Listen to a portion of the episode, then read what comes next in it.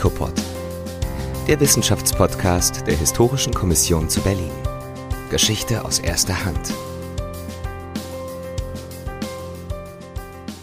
Hallo und herzlich willkommen zum HICOPOD. Mein Name ist Grisha Verkama und ich begrüße Sie herzlich zur zwölften Folge unseres Podcasts. Wir haben heute ein schönes Thema vor uns, da wir über die Juden in Brandenburg im Mittelalter sprechen wollen. Anlass für diesen Podcast ist die voluminöse Dissertationsschrift aus dem Jahr 2021 von Dr. Jörn Christoffersen, der hier neben mir sitzt und den ich hiermit herzlich begrüße. Hallo, guten Tag äh, und vielen Dank für die Einladung. Es freut mich sehr, hier zu sein und die schöne Tradition des Hikopod mit fortsetzen zu dürfen. Außerdem ist es natürlich schön, mit Ihnen, Herr Verkamer, äh, über ein größeres Forschungsprojekt, an dessen Ende ein solches Buch ja dann steht, sprechen zu können. Vielen Dank. Über die brandenburgische Geschichte der Juden im Mittelalter ist in den letzten 90 Jahren kaum breiter geforscht worden. Die letzte große Studie mit dem Titel Die Juden im Mark Brandenburg bis zum Jahre 1571 geht auf Werner Heise zurück aus dem Jahr 1932. Umso erfreulicher ist es daher, dass der Kollege Jörn Christoffersen erst kürzlich seine, nochmals mit Titel benannte Doktorarbeit Krisen, Chancen und Bedrohungen Studien zur Geschichte der Juden in der Mark Brandenburg während des äh, späteren Mittelalters 13. bis 16. Jahrhundert mit einem Umfang von 870 Seiten vorgelegt hat. Diese hat er an einem sehr renommierten Forschungszentrum für jüdische Geschichte in Deutschland, nämlich dem Trierer Arie Maimon Institut für Geschichte der Juden, angefertigt. Bevor wir nun in das Gespräch einsteigen, lieber Herr Christoffersen, möchte ich Sie als Interviewpartner kurz vorstellen. Er hat ab 2009 als wissenschaftlicher Projektmitarbeiter in dem DFG-Projekt Geschichte der Juden im Osten des mittelalterlichen Reiches, also neben Brandenburg eben dann auch die anderen, Schlesien, Preußen, äh, Mecklenburg-Vorpommern, Sachsen gearbeitet. Das Projekt beruhte darauf, Archive und Editionen auf Informationen zum jüdischen Leben im geografischen Osten des Alten Reichs zu sammeln. Die Resultate kann man digital auf der Webseite, die ich jetzt nenne, Sie finden sie sehr schnell im Internet, medievalashkenaz.org slash Projekt HTML finden. Man kann pauschal sagen, dass die Basis der nun uns bekannten Quellen sehr deutlich erweitert und systematisiert wurde. Ein gutes Fundament also für Ihre Doktorarbeit, an der Sie parallel gearbeitet haben. Über kleinere Stationen, die ich nun unerwähnt lasse, kamen Sie, Herr Christoffersen, dann 2016 als wissenschaftlicher Mitarbeiter an das Akademieprojekt Korpus der Quellen zur Geschichte der Juden im spätmittelalterlichen Reich, welches am Seminar für Judaistik der Goethe-Universität in Frankfurt am Main angesiedelt ist.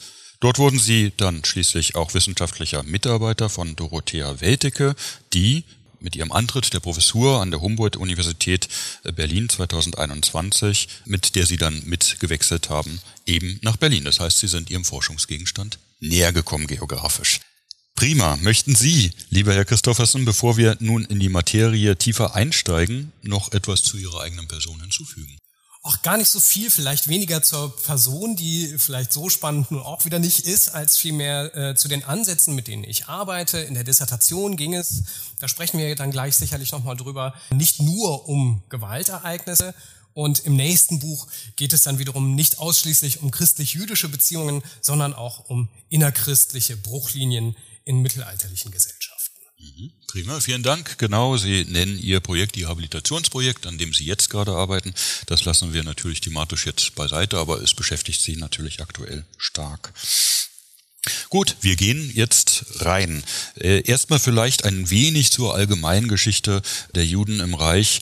Die Ashkenaz, also die jüdische Bezeichnung eigentlich für die, die Juden äh, in ganz Mitteleuropa, eben als Differenz zu denen, die in Spanien gelebt haben und dann auch irgendwann in Ostmitteleuropa, die sind berühmt vor allen Dingen durch ihre städtischen Zentren am Rhein die sogenannten Schum-Städte, wobei das als Abkürzung für Speyer, Worms und Main steht, wurden schon früh von Juden bevölkert. Auch im Süden des heutigen Deutschlands, also zum Beispiel in Regensburg, lassen sich sehr früh Juden nachweisen. Wir sprechen hier vom 10., 11. Jahrhundert. Es werden am Anfang wohl noch nicht so viele Menschen jüdischen Glaubens gewesen sein. Hochrechnungen ergeben ungefähr 4.000 bis 5.000 Menschen. Das geografische Gebiet der späteren Mark Brandenburg lag dabei noch größtenteils von den slawischen Stämmen besiedelt, völlig ohne jüdische Besiedlung da.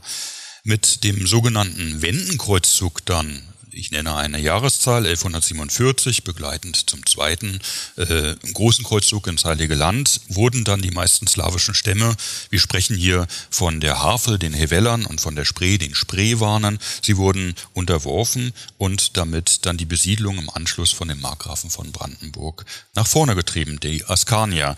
Und man fragt sich da, welche Rolle die Juden spielten.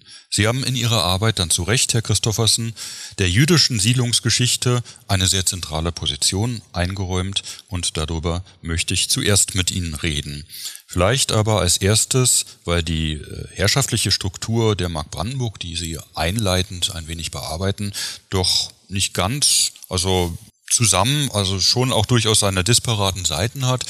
Möchten Sie dazu vielleicht kurz einige Worte sagen? Ja, sehr gerne. Ähm, sie ist sicherlich nicht die einzige bestimmende Struktur für die Geschichte der Juden, aber durchaus auch nicht unwichtig. Wie haben wir uns also die mittelalterliche Mark Brandenburg vorzustellen? Einerseits ist es ein riesiges Gebiet, das in seiner West-Ost-Ausdehnung rund 360 Kilometer Luftlinie ausmachte. Das ist natürlich etwas ganz anderes als Straßenkilometer. Zum Vergleich, das entspricht ungefähr der Luftliniendistanz von Amsterdam nach Frankfurt am Main oder von München nach Leipzig. Das macht es dann auch verständlich, dass es eigentlich gar nicht nur ein großes Herrschaftsgebiet ist, sondern dass es sehr unterschiedliche Landschaften sind, mit denen wir da zu tun haben. Das Herrschaftsgebiet ist auch nicht geschlossen. Häufig ragen große andere Herrschaftsgebiete in die Mark hinein.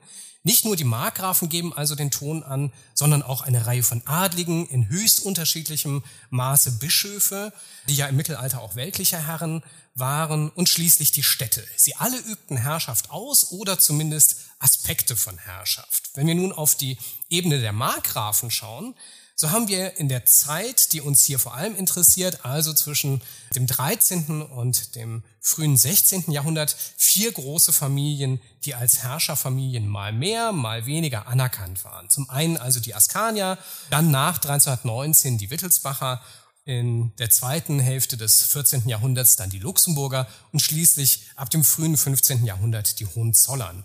Hervorzuheben ist vielleicht, dass die Wittelsbacher und die Luxemburger die Mark Brandenburg zwar wichtig fanden, dass sie aber ihre Herrschaft auch in anderen Teilen Europas ausübten, gerade natürlich die Wittelsbacher in Bayern und die Luxemburger in Böhmen. Wir haben also sowohl eine komplexe zeitliche Abfolge als auch eine sowieso komplexe herrschaftliche Struktur in der Mark Brandenburg.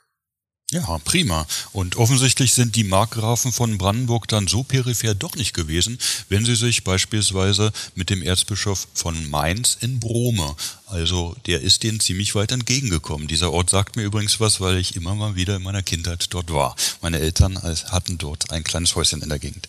Aber dieses nur am Rande. Ich möchte dann äh, tatsächlich so langsam hin, Sie haben die ganzen Dynastien genannt, wir werden uns auch mit dem 14. Jahrhundert, also gerade diese, dieser Konflikt zwischen den Luxemburgern und zwischen den Wittelsbachern mehr beschäftigen, aber als erstes zur ersten Ansiedlung der Juden im 13. Jahrhundert. In einer bekannten Chronik für die, für die Mark, der Chroniker Marchionum Brandenburgensium, also der Brandenburger Markgrafen, um 1280 geschrieben, werden die verschiedenen Siedlungsunternehmen von den beiden Brüdern Otto III. und Johannes I. Äh, beschrieben. Also unter anderem für Frankfurt oder eine Stadtrechtsurkunde, Prenzlau wird gegründet, Templin wird gegründet. Also diese ganzen Unternehmungen werden wirklich gut durchdekliniert. Von den Juden allerdings kein Wort zu finden. Sie können jedoch für die Zeit der Askanier, also bis 1319, aus verschiedenen Einzelhinweisen doch sehr klar die Anwesenheit von Juden rekonstruieren. Schon ab mindestens der Mitte des 13. Jahrhunderts, das heißt vor allen Dingen, naja, archäologisch nicht, aber aufgrund von Grabsteinen. Also aufgrund von Spandauer Grabsteinen, die heute in der Zitadelle Spandau liegen, ausgestellt sind und von denen der früheste auf 1244 datiert. Der erste schriftliche Nachweis kommt dann allerdings erst 50 Jahre später. Berliner Tuchmacherordnung aus dem Jahr 1295. Sie äußern in ihrer Arbeit die eingängliche These, dass die erwähnten askanischen Brüder, die von den 1230er bis 1260er Jahren eben eine brandenburgische Stadt nach der anderen gründeten, für ihre Unternehmung sicherlich Finanzexperten brauchten. Leute, die kundig waren und da werden sie viele unter den Juden gefunden haben. Können Sie dazu vielleicht auch zu der Herkunft von diesen ersten Juden etwas ausführen? Ja, äh, wir wissen, dass die neue Strukturierung einer Region mithilfe von Siedlungsunternehmern vonstatten ging. Also, wenn man so möchte, Profis im Organisieren und Finanzieren, die sich natürlich auch gewisse Gewinne erhofften. Also diese Unternehmer kannten dann auch Leute, die am Aufbau beispielsweise einer Stadt mitwirken konnten. Aus dem Herrschaftsbereich der Würzburger Bischöfe kennen wir unter diesen Siedlungsunternehmern auch zumindest einen Juden namentlich. Das könnte in der Mark auch so gewesen sein, obwohl wir es nicht genau wissen. Denn die Quellen setzen leider erst etwas später ein. Dem Verfasser der von Ihnen erwähnten Chronica Marchionum Brandenburgensium waren die Juden ja keine Erwähnung wert, vielleicht weil jüdische Siedlungsunternehmer nicht so häufig waren, vielleicht weil sie nichts Besonderes waren, vielleicht aber auch, weil die Chronik gar nicht auf diese Detailebene schaut, sondern auf größere politische Zusammenhänge. Klar scheint aber zu sein, dass die Zeitgenossen einen Sensus dafür hatten, dass sich in der Region etwas tut und dass es auch einen Regelungsbedarf gab. Hier wiederum werden dann die Jüdinnen und Juden auch sichtbarer. Die sogenannte Stendaler Judenordnung von 1297, die eigentlich keine Ordnung ist, sondern Rechte verschiedener Gruppen bestätigen soll, ist übrigens auch Ausdruck dieses Regelungsbedarfs. Da für große Teile der Mark Spezialisten für Urbarmachung und Dorfaufbau, teilweise auch für Urbanisierung aus dem Bereich der heutigen Niederlande und dem Gebiet weiter rheinaufwärts, teils auch aus Süddeutschland gekommen sein dürften, hat man das auch für die jüdische Bevölkerung angenommen. Das mag auch nicht falsch sein. Die Herkunft der Juden wird uns aber in sehr wenigen Fällen etwas klarer. Wenn wir die Namen der Jüdinnen anschauen, für die die Grabsteine aus Spandau gesetzt worden sind, ist es sehr auffällig, dass viele der Namen aus slawischen Sprachen kommen. Im späteren Urkundenmaterial können wir diesen Befund dann auch bei Männernamen sehen. Die jüdischen Familien und Einzelpersonen, die den Weg in die Mark Brandenburg gefunden haben, kamen also wahrscheinlich sowohl aus dem Westen und Süden des deutschen Sprachraums als auch aus Gebieten, in denen im Alltag slawische Sprachen gesprochen wurden. Man könnte da jetzt an Böhmen oder an Schlesien denken. Ganz aktuelle Studien des Münsteraner Gelehrten Rainer Josef Barzen haben sich mit solchen Fragen nochmals intensiver auseinandergesetzt und werfen vielleicht auch ein neues Licht auf diese frühe Phase jüdischer Präsenz im 13. Jahrhundert. Und das hängt dann auch sehr stark mit dem Selbstverständnis der Ashkenazim, also der mitteleuropäischen Jüdinnen und Juden, zusammen. Ja, vielen Dank. Da stellt sich fast mir ein wenig die spontane Frage, wie viele, weil Sie Jüdinnen und Juden sagen, wie viele von diesen Grabsteinen in Spandau, wie viele sich auf Frauen und wie viele auf Männer beziehen? Genau. Also wir haben eine ganze Reihe von Grabsteinfragmenten, die wir vielleicht nicht hundertprozentig gut zuordnen können, aber wir können auch eine ganze Menge gut zuordnen. Ich habe die genauen Zahlen jetzt nicht im Kopf, aber es erlaubt zumindest Rückschlüsse darauf, dass wir also jetzt nicht eine rein von Männern besiedelte Gesellschaft dort gehabt haben, sondern tatsächlich Familien. Und da spielen Frauen und Männer jeweils ihre Rollen. Und die Frauennamen sind für uns deswegen so interessant, selbst wenn sie nicht in so großer Zahl vielleicht vorhanden sein mögen, weil sie viel stärker in dem Material, das uns zur Verfügung steht, die Einflüsse der Umgebungsgesellschaften aufgenommen haben. Für die Männernamen hingegen, gerade in diesen kultisch relevanten Bezügen, und so eine Beerdigung ist ja kultisch relevant, tauchen die traditionellen hebräischen Namen auf. Das heißt aber nicht, dass diese Männer nicht in der Umgebungsgesellschaft einen Rufnamen gehabt haben, der eventuell von diesem hebräischen Namen ein bisschen abwich äh, oder vielleicht eine Modifikation in der Landessprache gewesen sein mag. Und das ist eben das, was wir dann in den späteren Urkunden, wo dann wiederum vor allem Männer als Rechtssubjekte genannt sind, nachverfolgen können. Äh, da haben wir dann also solche Namensformen wie Glommeke. Das scheint den Experten für Sprachforschung zufolge dann ein Name zu sein, der von Schlomo abgeleitet wird. Naja, interessant. Das heißt also tatsächlich nochmal zum Unterstreichen, wir haben zum Teil zwei verschiedene Namen. Einmal eben das für die interne jüdische Gemeinde und dann eben auch für nach außen im Kontakt mit Christen, dass da ein landläufiger Name genommen wird, der eben einfacher im Gebrauch ist ähm, und man auf die Weise eben dann einmal den inneren Bereich und den äußeren Bereich hat. Ganz genau. schön. Ja, prima.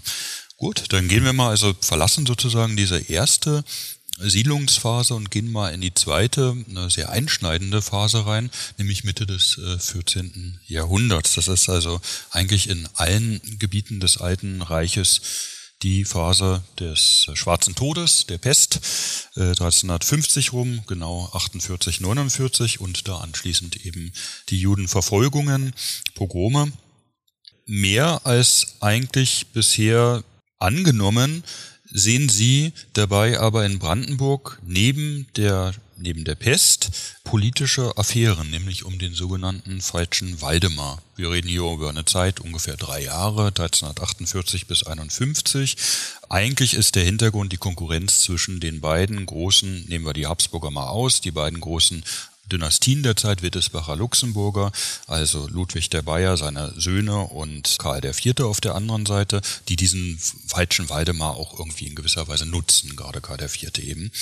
Und sie unterstreichen, dass die politischen Implikationen eigentlich in Brandenburg doch auch eine vielleicht sogar stärkere Rolle als die Verfolgung, zumindest gleichberechtigt daneben, als die Verfolgung aufgrund der Pest sind. Sie sprechen dabei tatsächlich von einem Terminus technicus, Thronkrisenverfolgung, die man in dieser, in diesem Rahmen stark machen sollte.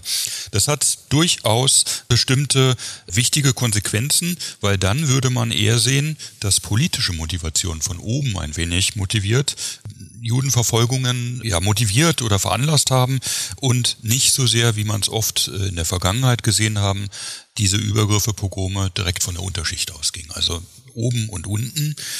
Von zahlreichen Städten in der Mark haben wir die Hinweise, dass die Juden durch sie, durch den Stadtrat, vor Übergriffen geschützt worden sind.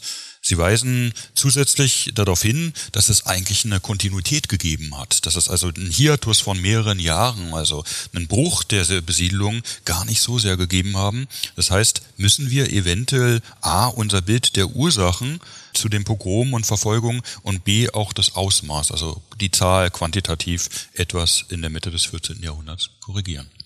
Ich denke schon. In vielen Teilen der aktuellen Forschung wird auch stärker betont, dass es, wie wir aus den Quellen auch ersehen können, und Sie hatten das ja eben auch schon mal äh, sortiert, gar nicht die sogenannten Unterschichten waren, die sich an den jüdischen Nachbarn vergriffen, sondern eben auch doch diejenigen, die entscheiden konnten, sei es innerhalb der Stadt oder eben auf landesherrlicher Ebene. Die Erzählung vom Pöbel, der sich spontan gegen die Juden erhoben habe, finden wir bezeichnenderweise in der Forschung besonders der 1930er und 1950er Jahre wieder. Es passte ja auch einfach zu gut zur Ideologie der Nazis. Der vermeintliche Volkszorn quasi als unkalkuliere Urgewalt, die sich spontan gegen die Juden entladen habe. Die Befunde aus der Mark Brandenburg passen sich insofern in die aktuelle Forschung ein. Allerdings finde ich, dass wir hier sehr deutlich die politischen und sozialen Verwerfungen sehen können, die durch die mittelalterlichen Städte gingen ähm, und insbesondere dann, wenn unterschiedliche Herrschaftsträger den konkurrierenden Gruppen innerhalb der Städte wohl jeweils Angebote machten, um ihre jeweilige Unterstützung zu erreichen. Sehr schön sehen wir das im Übrigen in Berlin, wo, wie in vielen Städten, später diese Gräben in der Gesellschaft mit Friedens- und Verzeihbriefen gekittet werden sollen und wir einen Blick erhaschen können auf einige der Schäden und auch Traumata, die in den Städten dann tatsächlich entstanden sein mussten. Die Auseinandersetzungen in der Mark waren deswegen so heftig, das hatten Sie ja eben auch schon angedeutet, weil diejenigen Akteure, die die unklare Frage um die Macht im gesamten römischen Reich so vehement ausfochten, Also sagen wir die Frage, wer denn nun tatsächlich König oder Kaiser sein möge, auch genau die Familienverbände sind, die in der Mark Brandenburg um die Macht streiten, nämlich die Wittelsbacher und Luxemburger sowie die jeweiligen Unterstützerfamilien. Wenn wir also die Städte sehen, die sich nachhaltig für den Schutz der jüdischen Bevölkerung einsetzen, so zeigt uns das doch mehrerlei. Einerseits sind die Städte, die Stadtgemeinden, die bestimmten politischen Akteure auf lokaler Ebene. Andererseits wollen diese Gemeinschaften, diese Gemeinwesen offensichtlich die Juden nicht einfach so preisgeben. Das kann ganz unterschiedliche Gründe haben, auch politische. Ähm, und dieses Preisgeben, das möchte man verhindern, sowohl gegenüber Bedrohungen von innen als auch von außen. Wir müssen also in den Quellen genau hinschauen, welche Gruppenvertreter möglicherweise wie mit der größeren Politik auf Landes- oder auch auf Reichsebene verstrickt war. Was das Ausmaß der Verfolgungen angeht, so waren die Aussagen hierüber bislang häufig recht pauschal. Von einer Leugnung der Pogrome bis hin zur Auffassung einer Obliteration, also einer völligen Auslöschung, wie Salo Barron sagte, fand sich eine Breite an Aussagen, die aber die komplexen Verhältnisse vor Ort nicht aufgedröselt hatten. Manchmal hing das Urteil der HistorikerInnen davon ab, welche Quellengruppe sie sich angeschaut hatten. Die Gemengelage sieht aber anders aus. Gerade wenn wir mehrere Quellen befragen, lateinische, hebräische und volkssprachliche, Memorialliteratur, Privilegien, Vergleiche, dann sehen wir, dass es grausame Verfolgungen gegeben haben muss, dass ebenfalls an einigen Orten aber die Präsenz der Juden deutlich erkennbar bestehen bleibt. Ich meine, dass die Orte mit den Verfolgungen durchaus auch mit denen übereinstimmen, in denen es herrschaftliche Unsicherheit gegeben hat, wo sich die Anhänger von Luxemburgern und Wittelsbachern manchmal auch gewaltsam bekämpften. Die Juden wiederum dürften, so wie andere Gruppen in der Stadt eben auch, einem der Lager zugeordnet worden sein, manchmal auch ganz gegen ihren Willen oder gegen ihre Interessen und wurden dann gegebenenfalls zum Ziel von Verfolgungen, teilweise eben doch auch als Stellvertreterinnen für eine Politik, die sie nicht zu verantworten hatten. Insgesamt kommen wir zu dem Befund, dass die Verfolgungen und Pogrome in der Mark Brandenburg weniger tiefgreifende Veränderungen für die jüdische Siedlung hervorgerufen haben dürften als im Westen des Alten Reiches. Das ist also durchaus vielleicht ein Spezifikum der Mark Brandenburg. Ich würde ganz gerne, wie unter einem Brennglas, nochmal ein Beispiel hervorheben. Königsberg in der Neumark. Dort ist äh, eine größere jüdische Gemeinde gewesen und äh, die ist dann 1351 offensichtlich von dem Stadtrat doch preisgegeben worden. Der Landesherr hat dort also seinen Landeshauptmann hingeschickt, einen von Wedel, also ein bekanntes Geschlechter in der Neumark, und die jüdische Gemeinde ist äh, verbrannt worden. Wir haben also darüber Informationen aufgrund der Urkunde, die dieser Hauptmann dann, dieser Repräsentant der Markgrafen ausgestellt hat. Und da würde ich ganz gern, da ist auch die Konkurrenz äh, quasi sozusagen zwischen den Luxemburgern und zwischen den Wittelsbachern sehr, sehr bewusst. Vielleicht können Sie dieses Beispiel, weil es einfach auch das Schöne vor Augen führt, vielleicht können Sie da noch kurz ein wenig in die Tiefe gehen. Ja, dieses Beispiel von Königsberg in der Neumark äh, finde ich auch in vielerlei Hinsicht herausragend. Und zugleich ist es vielleicht ziemlich typisch für die Überlieferungslage, wie wir sie in der Mark Brandenburg antreffen. Also einerseits ist es ein ganz schockierendes Zeugnis für die Brutalität und für die Kaltblütigkeit, mit der man dorthin geht. Ja, also diese Urkunde ist im Grunde auch das Einzige, was wir über diese Verfolgung wissen ähm, von 1351, die quittiert ja quasi die Ausführung eines Befehls. Und dieser Hauptmann legt dann da, er habe alle Juden erst geschatzt, also quasi beraubt, dann zusammengetrieben mit Hilfe des Rates und dann auch alle verbrannt. Vielleicht ist das auch einer der Gründe, weswegen wir aus der innerjüdischen Memorialliteratur gar nichts darüber wissen. Da gab es möglicherweise dann einfach keine Überlebenden mehr, die darüber haben berichten können. Dass das Ganze erst 1351 passiert, zeigt uns ja mehrerlei. Einerseits, dass es sehr lange gedauert hat, bis diese Konflikte in den Städten dann tatsächlich auch ausgetragen wurden oder äh, zu diesen Höhepunkten, wenn man so möchte, der Ereignisse geführt haben. Andererseits ist 1351 eigentlich schon gar nicht mehr so ein Jahr, das wir mit der Pest so stark in Verbindung bringen. Das zeigt uns einerseits, die, es gibt keine Notwendigkeit, die von der Verbreitung der Pest ausgeht, sondern dass sich die Menschen gegenseitig bekämpfen, dass Gruppen ausgegrenzt und ermordet werden, geht auf das Handeln anderer Menschen zurück. Das ist also keine Naturgewalt, die wir da beobachten können. Es ist nicht eine biologische Notwendigkeit, die aus der Pest folgt, sondern es ist eine Krisensituation und die wird dann von anderen Menschen angefeuert, ja und und ausgenutzt und ausgenutzt, ganz mhm. genau. Und äh, genau genommen wissen wir gar nicht so sehr, welchen Punkt wir da in Königsberg in der Neumark zu diesem Zeitpunkt unter der Lupe sehen. Wir sehen einfach nur diese äh, verheerende Verfolgung und wir sehen, wie jemand das dann in politische Zusammenhänge offensichtlich einordnet. Und wenn wir uns andere Quellen ansehen, und das hatten Sie ja dann gesagt, dann können wir äh, sehr schön sehen, dass es zu dieser Zeit eben diese politischen Spannungen im Dualismus zwischen Wittelsbachern und Luxemburgern eben auch in der Neumark, in den Städten der Neumark gibt. Und das hat sich offensichtlich dann sehr verhängnisvoll für die Juden ausgewirkt. Ja, damit können wir dann quasi auch einen zeitlichen Sprung machen. Das, was sich äh, auch nochmal extrem verhängnisvoll für die Juden ausmacht, ist der sogenannte Hostienschändungsprozess von 1510.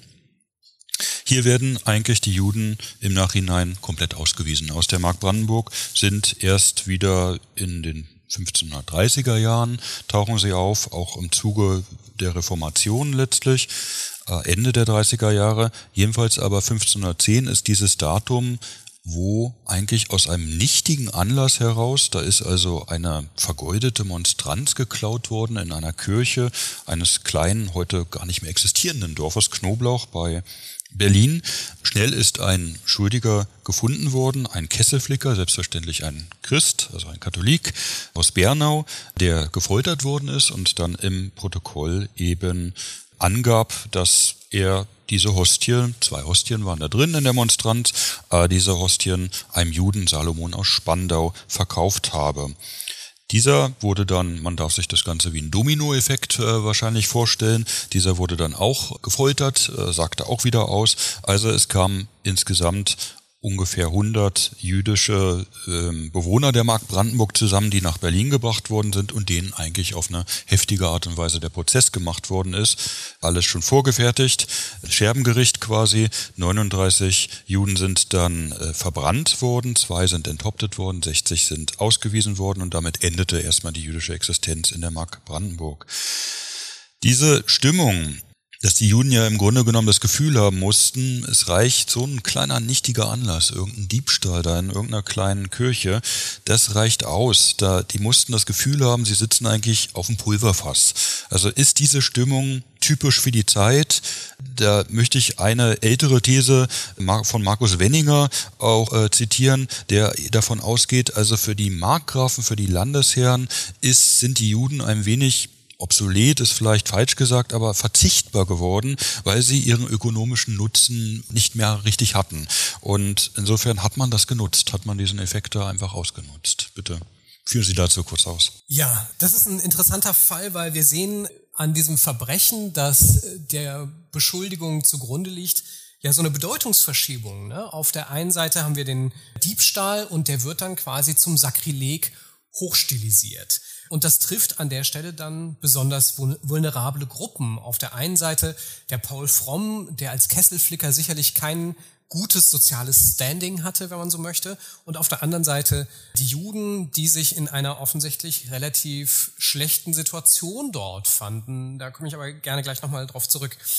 Die genauen Abläufe und Hintergründe dieser Affäre können wir nur zu rekonstruieren versuchen. Eines der Probleme ist, dass die wichtigsten Quellen polemische Hetzschriften gegen die Juden sind. Wenn wir diesen Darstellungen im Detail folgen, folgen wir auch einer antijüdischen Propaganda. Aber wir können zumindest Phänomene beobachten. Und wir können versuchen, diese Phänomene, vielleicht auch die Aussagen in dieser antijüdischen Propaganda, an andere Quellen rückzukoppeln. Wenn wir auf diese äh, Phänomene eingehen wollen, da werden die Juden mit dieser Beschuldigung konfrontiert, die so aberwitzig und so böswillig, so konstruiert war, dass sie möglichst vielen Personen zum Verhängnis werden konnte und sich auch einem vernünftigen Argumentieren eigentlich völlig entzog. Die Beschuldigung bedient damit eine Verschwörungslüge über Juden, man möchte vielleicht sagen eine Verschwörungslüge von mehreren, die einfach abgerufen werden konnte und dann manchmal eben verhängnisvolle Dynamiken entwickelte. Und auch heute noch wird auf diese mittelalterlichen Anschuldigungen teilweise zurückgegriffen, wenn Menschenfeinde gegen Juden hetzen. Da geht es dann um Kindermord, Ritualmord, Brunnenvergiftung, Weltverschwörung. Das kennen wir alles auch schon aus dem Mittelalter. Andererseits wissen wir aus anderen Quellen über die Folgen dieses Prozesses und dieser Affäre, etwa die Vertreibung der Überlebenden, Sie hatten es ja angesprochen, weil einige Familien anderswo wieder auftauchen, beispielsweise in Braunschweig. Bezeichnenderweise sind es die Familien, die sich auf die immer schlechter werdenden Bedingungen eingestellt hatten und sich das auch leisten konnten, ja. Inwiefern verschlechterte Lebensumstände mit den Hohenzollern und besonders ab den 1450er Jahren hält eine veränderte Herrschaftsweise Einzug in die Mark. Sie wollen Juden noch mehr ausbeuten, höhere Steuern abpressen und das ist deutlicher statusverschlechternd für die Juden als in den Zeiten davor.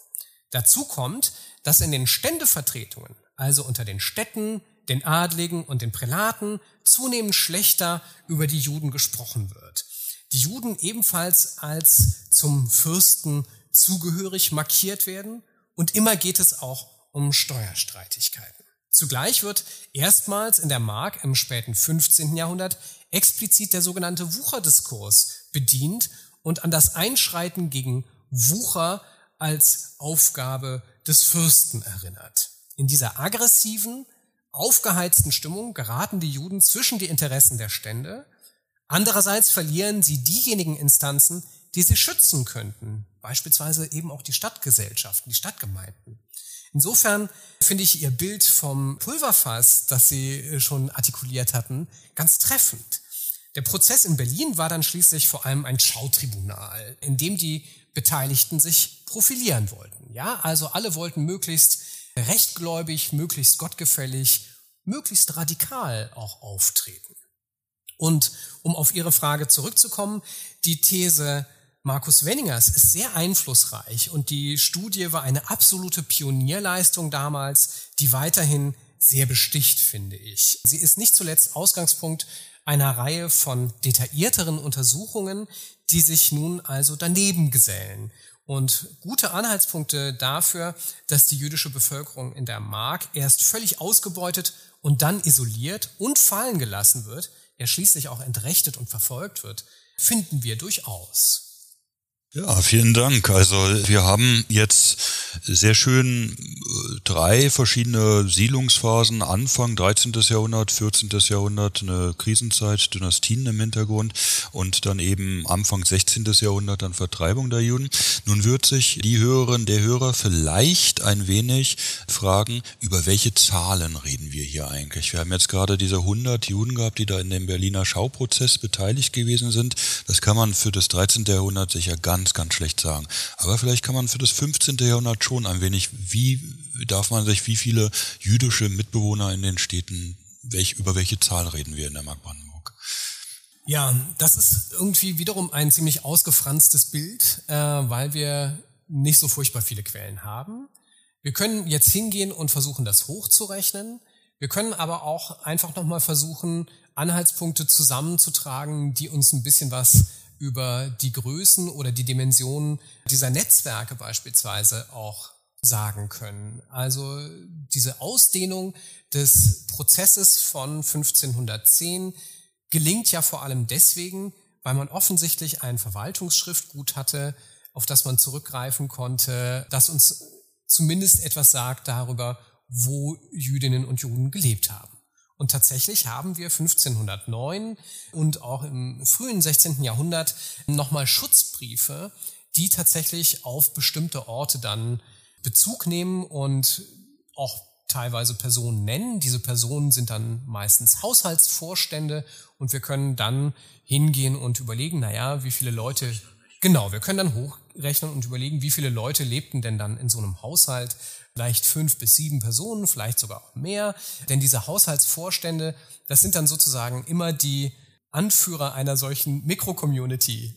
Dazu gehören die direkten Verwandten, Eheleute, Kinder, vielleicht auch Eltern, je nachdem. Aber dazu gehören sicherlich auch Leute, die in den Haushalten gearbeitet haben. Und das ist dann manchmal ziemlich schwer zu ermitteln, wie viele Leute das tatsächlich gewesen sind. Ich würde gerne eine konkretere Zahl nennen, kann es aber nicht. Also wir müssen uns, glaube ich, damit zufrieden geben, dass wir teilweise so lückenhafte Informationen haben, dass eine so interessante Zahl wie die, wie viele Juden es denn dann tatsächlich gewesen sein mögen, gar nicht gut zu ermitteln ist. Das ist manchmal ein bisschen unbefriedigend, aber wir müssen das, glaube ich, dann als Befund auch hinnehmen. Ja, dann kommen wir auf einen anderen Bereich zu sprechen. Sie hatten gerade auch gesagt, in dem Haushalt muss man eigentlich auch die Bediensteten mitrechnen. Zum Teil wissen wir auch aus anderen Regionen, dass da durchaus auch christliche Bedienstete in den jüdischen Haushalten drin waren. Hier ist, liebe Hörerinnen und Hörer, der Cliffhanger. Hier werden wir mehr oder weniger zum zweiten Teil überleiten. Wir wollen jetzt über die christliche jüdische, das christlich jüdische Zusammenleben in der Mark Brandenburg sprechen. Vielleicht erstmal aber auch zu der sozialen Zusammensetzung der brandenburgischen Juden. Wir kehren also wieder zurück ins 13., 14. Jahrhundert, die Zeit, die Sie auch besonders interessiert haben, die Sie ausgewertet haben von den Quellen und ich möchte fragen, was kann man zu der sozialökonomischen Stellung der jüdischen Gemeinden eigentlich sagen? Waren das also Fernhändler, waren das Geldleiher oder wie ist es mit der jüdischen Unterschicht, die auch irgendwie vorhanden war? Wie groß, da kommt wieder die Quantität eigentlich äh, durch die Hintertür rein, wie groß darf man sich diese einzelnen Gemeinden dann in den Städten vorstellen und gibt es Unterschiede in den Regionen? Wir sprechen ja schließlich vom Westen in den Osten gehen, von der Altmark, den alten Siedlungsgebieten, Mittelmark, eben im 12. Jahrhundert erschlossen, Neumark, dann äh, erst eigentlich später, also über die, über die Oder hinweg. Was kann man vielleicht auch noch hinzukommt, zu dem geistlich-intellektuellen Leben der Brandenburger Juden sagen. Also Rabbiner scheinen ja offensichtlich nicht viele bezeugt zu sein, wie wir sie beispielsweise aus Rothenburg ob der Tauber oder ähnlichen ähm, geistlichen Zentren, jüdisch-geistlichen Zentren kennen. Hier an dieser Stelle möchte ich Sie erstmal verabschieden und äh, vielen Dank für das Zuhören sagen, vielleicht auch kurz von Herrn Christoffersen. Ja, ich habe auch zu danken und freue mich, dass wir das Gespräch dann fortsetzen werden.